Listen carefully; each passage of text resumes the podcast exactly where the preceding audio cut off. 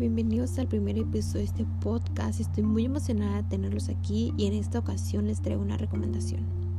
Y ese libro es Coffee tituló Los 7 hábitos de la gente altamente efectiva. Y pues como su título lo dice, habla acerca de 7 hábitos que todos podemos desarrollar para ser más efectivos. Este es un libro de autoayuda con muchos consejos prácticos que está enfocado especialmente para los jóvenes, pero que en sí todos podemos aplicar. Steve, el autor del libro, toma de una manera muy común las inseguridades de los jóvenes, para así poder darles una respuesta sencilla y práctica, y es la de crear buenos hábitos en nuestras vidas, vernos de manera positiva y así detectar lo malo, los malos hábitos que están ahí y trabajar en ellos, con el fin de que a la hora de un desafío sepamos enfrentarlo. El primer hábito del cual nos habla es el de ser proactivos. Él menciona que esta va a ser la clave para todos los demás es este saber conducir nuestro propio destino. Él define proactivo como la persona que es capaz de tomar las decisiones en base a los valores, el famoso pensar antes de actuar.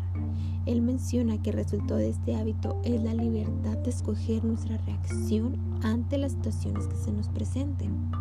El segundo hábito es el de comenzar con un fin en la mente. Este hábito consiste en fijarnos objetivos. ¿Para qué? pues para poder tener una razón de ser, para no estar como que, ay, ¿qué voy a hacer ahora? O no sé a dónde voy, no sé qué es lo que quiero, para solucionar todo eso. Él nos comenta que este hábito nos va a permitir lograr todo aquello que realmente queremos mediante acciones muy bien enfocadas.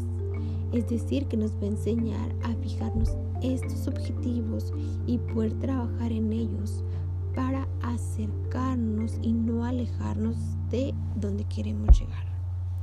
El tercer hábito es el de poner primero lo primero. En este el autor nos dice que si lo llevamos a cabo, vamos a liberarnos de aquello que es urgente, pero que necesariamente no es primordial. Y así poder dedicarle tiempo a las actividades que sí le dan sentido a nuestra vida el resultado de este hábito es convertir en realidad todos nuestros objetivos. El cuarto es el de pensar ganar, ganar. Aquí Steve nos habla de que todos estamos acostumbrados que para que ganamos, alguien más tiene que perder. Pero nos ayuda a ver que hay maneras en que podemos balancear nuestros objetivos en conjunto con los demás para así lograr un bien común y que al final todos ganemos. El quinto hábito es el de buscar comprender primero y después ser comprendido. Este, en pocas palabras, es el respeto a los demás. Todos en nuestra vida buscamos ser comprendidos y este hábito es la clave para lograr relaciones más efectivas. Y hace posible el hábito de ganar-ganar, ya que nos vamos a ajustar a los demás para que los entendamos y por consecuencia ellos nos entiendan a nosotros. El sexto hábito es el de sinergizar y este es el de desarrollar la habilidad de actitud de valorar a los demás, es decir, el poder trabajar en equipo de forma efectiva. El séptimo y último hábito es el de afilar la sierra, el cual es usar nuestra capacidad para poder renovarnos, ya sea física, mental o espiritualmente. Es aquel que nos va a permitir desarrollar un balance en nuestra vida y de este modo ser más efectivo en los roles que desempeñemos.